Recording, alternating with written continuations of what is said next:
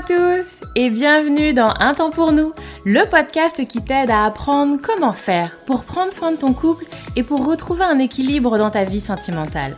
Moi c'est Lucie, je suis thérapeute de couple et avec ce podcast j'ai vraiment envie de dépoussiérer les croyances qu'on a autour des relations sentimentales. Ici tu vas voir, on parle sans filtre, sans tabou, mais aussi sans jugement et toujours toujours avec bienveillance. Donc, retrouve-moi sur ce podcast toutes les semaines si c'est compliqué dans ton couple ou si ça va, mais que tu as envie de l'entretenir et de le booster un peu. Dans tous les cas, tu es au bon endroit, alors installe-toi, on est parti.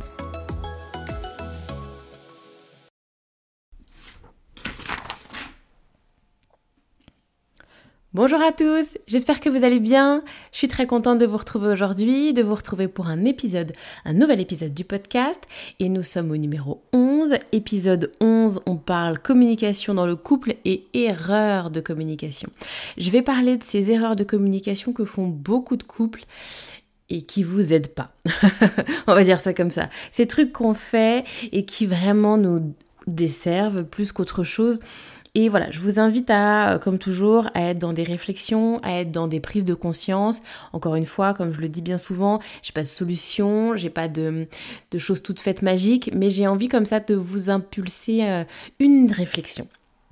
Donc j'ai listé trois erreurs, parce que entre nous il y a plus que trois erreurs, mais euh, j'avais pas envie de faire un podcast qui dure quatre heures. Peut-être que je vous en referai euh, les trois nouvelles erreurs de communication euh, que font les couples. Peut-être que j'en ferai un autre dans six mois. En tout cas aujourd'hui trois erreurs et puis on commence tout de suite. Première erreur, j'ai appelé ça ce qu'on appelle les interprétations erronées interprétation erronée, c'est toutes ces analyses que l'on fait d'une attitude, d'un comportement, d'une parole, de ce que l'autre fait ou de ce que l'autre ne fait pas. Et, euh, et c'est généralement quelque chose, on ne sait pas ce que ça veut dire. On comprend pas très bien. Il y a un décalage. Souvent, ça dure parfois juste une fraction de seconde, mais il y a un temps d'arrêt. Hein, quoi? Il a fait ça? Il a pas fait ça? Tu vois, parce que ton cerveau, il comprend pas. Donc il bloque, il comprend pas très bien, parce que c'est pas ce qu'il aurait attendu, c'est pas ce qu'il aurait imaginé, donc il y a un temps de blocage. Et ensuite, comme le cerveau ne supporte pas de rester avec quelque chose qu'il comprend pas très bien, il sait pas, alors il interprète.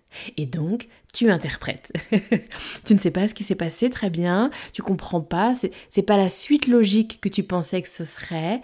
Tiens, c'est bizarre, j'attendais qu'il fasse ça, il fait ça. Alors, du coup, j'interprète. C'est humain, c'est normal, c'est instinctif. Tu as besoin de comprendre ce qui se passe autour de toi, tu as besoin de comprendre ton environnement, tu as besoin de comprendre les autres. Donc si euh, c'est pas comme ça très fluide, alors tu fais de l'interprétation. Et il n'y a pas de souci à faire de l'interprétation. Mais là où c'est compliqué, c'est qu'on est sur des interprétations qui ne sont pas communiquées. C'est-à-dire que l'autre fait quelque chose ou ne fait pas quelque chose. J'y mets une interprétation. Alors, je te dis n'importe quoi, il m'a pas rappelé. Il ne m'a pas rappelé. Je pensais qu'il me rappellerait, il ne m'a pas rappelé. Je peux pas rester avec juste je sais pas pourquoi il m'a pas rappelé, c'est insupportable, c'est inconfortable, alors je vais comme ça interpréter. Et là où c'est compliqué, c'est que au lieu d'aller voir l'autre, aller questionner, aller demander, non, je vais rester avec mon interprétation. Et là où j'attire votre attention, parce que encore si c'était juste bah, j'ai une interprétation. Non, là où c'est compliqué et ça peut être dangereux pour un couple, c'est que bien souvent il va y avoir des prises de décision. Je vais prendre des décisions basées sur cette interprétation erronée. Puisqu'en fait, je n'en sais rien. Si on déroule l'exemple, il ne m'a pas rappelé. Je présuppose que, euh, alors imaginons, je sais pas, c'était un premier rendez-vous, un deuxième rendez-vous, il n'en a donc rien à faire de moi, par exemple. Ça, c'est une belle interprétation. il m'a pas rappelé, donc bon, c'est en fait, il s'en fout, il veut pas me rappeler, il n'en a rien à faire. J'interprète et je vais donc prendre des décisions par rapport à ça.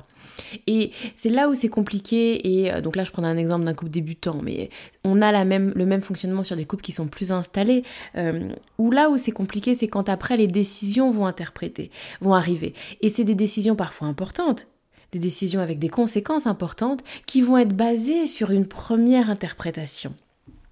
Et on le voit sur des couples qui communiquent pas très bien, où il y a comme ça des ricochets d'interprétation tu vois.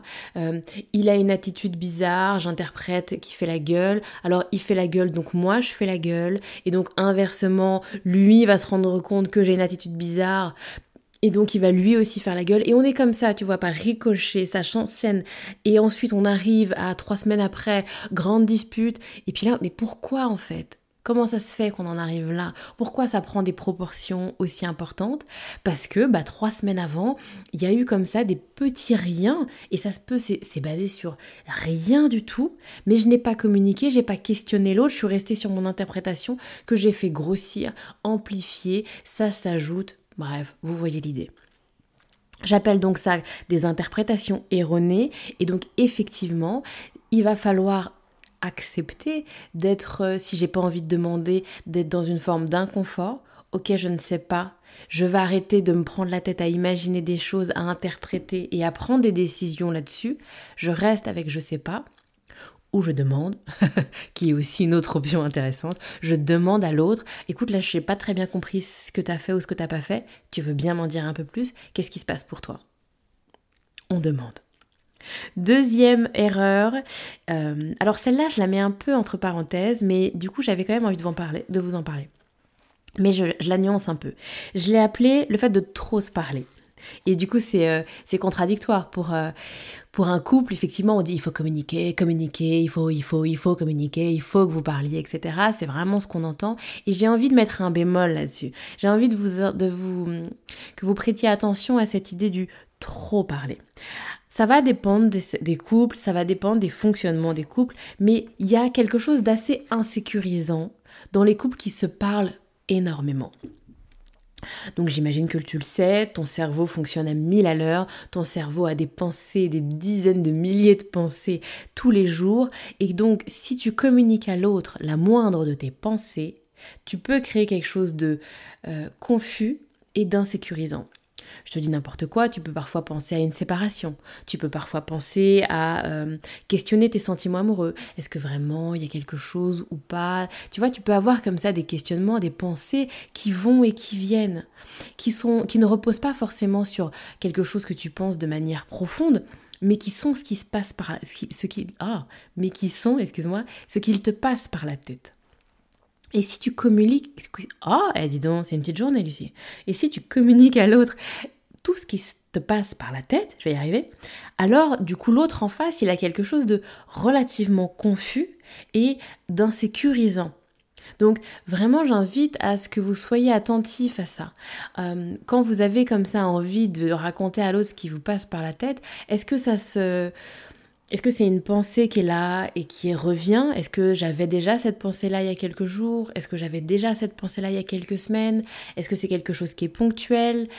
Et si je communique là-dessus à l'autre, c'est dans quelle idée?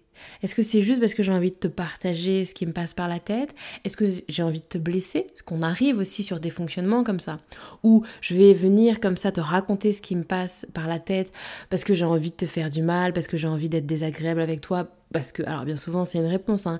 j'ai l'impression que tu as été... Euh, désagréable, désagréable avec moi, j'ai l'impression que tu m'as fait du mal, alors bah je m'amuse, enfin je m'amuse, alors je te renvoie ces choses désagréables que j'ai dans la tête parce que je me dis que peut-être ça va te faire du mal. Et on est comme ça sur des fonctionnements qui sont un peu toxiques où on cherche à créer de l'insécurité et de l'inconfort chez l'autre. Donc se dire, alors après bien sûr je nuance, bien évidemment qu'il faut parler et qu'il faut pas attendre trois ans pour communiquer si on sent qu'il y a des choses compliquées. Mais j'invite aussi à mûrir un peu la réflexion. Qu'est-ce que j'ai envie de dire à l'autre? Qu'est-ce que j'ai envie de créer chez l'autre? Et si effectivement j'ai pas envie de mettre l'autre dans une insécurité, alors je vais prendre le temps de mûrir ma réflexion pour que quand je communique avec l'autre, j'ai quelque chose d'abouti, j'ai quelque chose qui, soit un peu solide, pas juste une pensée qui m'est passée par, le, par la tête. Donc, je disais en introduction que je nuance parce qu'il y a des couples qui fonctionnent comme ça et c'est ok et ça génère pas chez eux forcément une insécurité.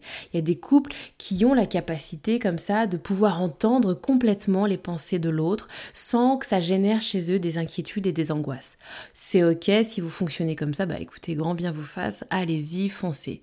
Mais je suis beaucoup de couples, euh, c'est compliqué de recevoir comme ça toutes les pensées des autres et c'est important aussi de se préserver Donc n'hésitez pas en face, si vous avez un partenaire qui, comme ça, vous raconte un jour je t'aime, un coup le lendemain je t'aime plus, et puis après je t'aime très très fort, et puis après je me questionne, est-ce que vraiment t'es la femme de ma vie? Enfin, vous voyez, un partenaire comme ça, vous voyez les montagnes russes émotionnelles, qui vous fait le déroulé de tout ce qui se passe à l'intérieur de son crâne, préservez-vous.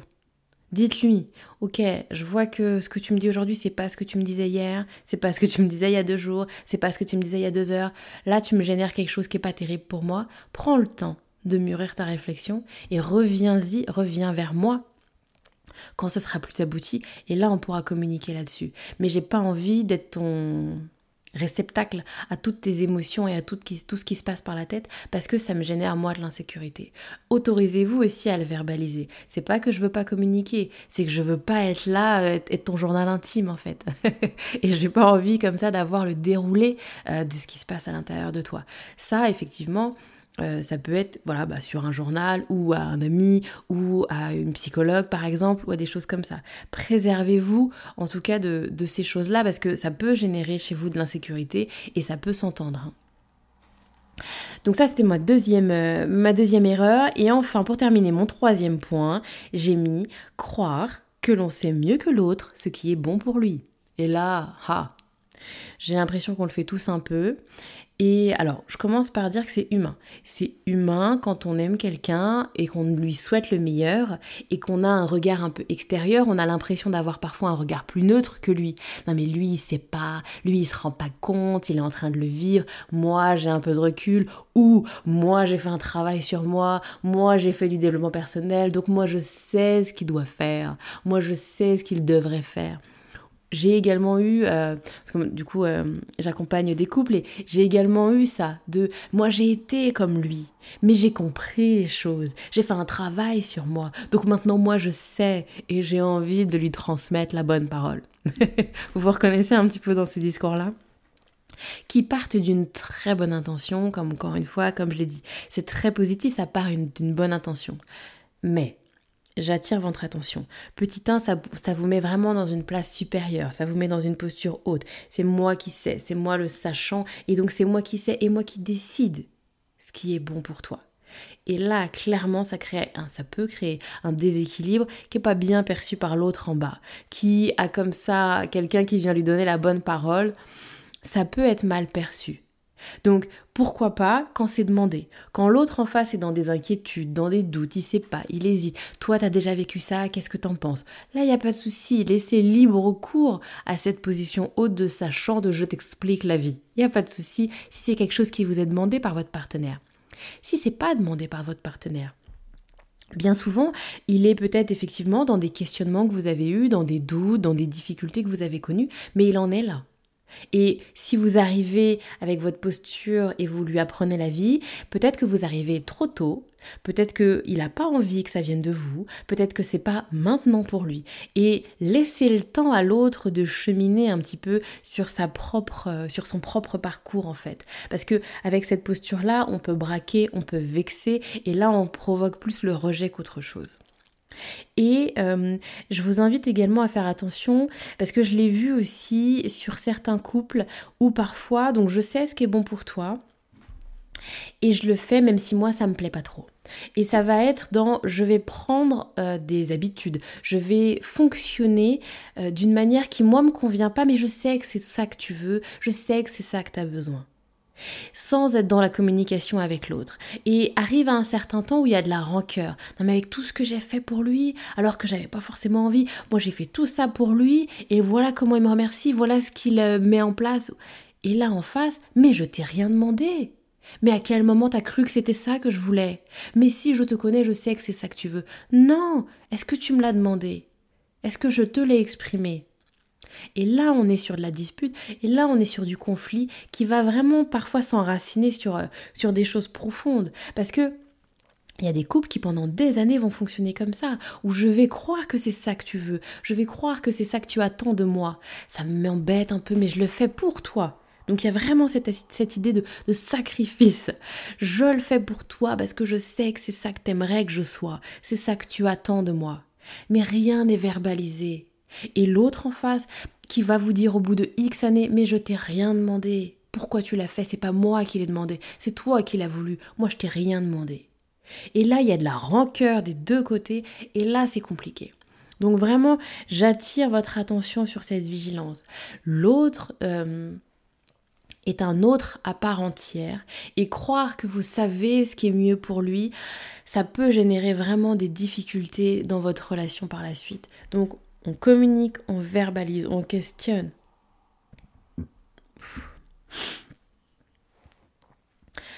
Et je pense que c'est le message vraiment de, ce podcast, vraiment euh, sortez des présuppositions, sortez des idées reçues, sortez des c'est comme ça que les autres fonctionnent, c'est comme ça que moi j'ai fonctionné, alors l'autre fera pareil. Non.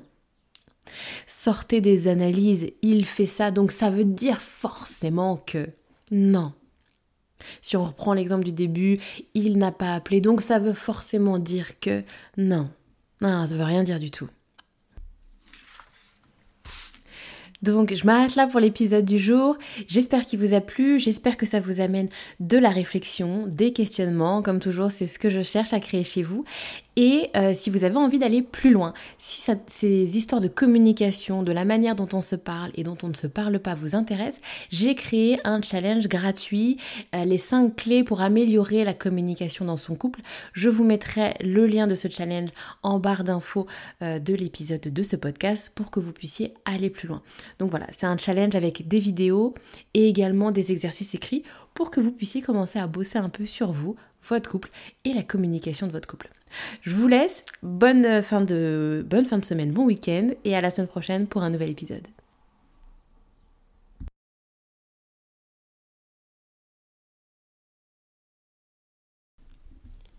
Merci à toi d'avoir écouté cet épisode de podcast. S'il t'a plu, s'il a résonné chez toi, je veux bien que tu m'en parles et que tu mettes un commentaire ou les 5 étoiles. Ça va aider à le faire connaître et je suis aussi très curieuse d'avoir ton retour, d'avoir ton ressenti.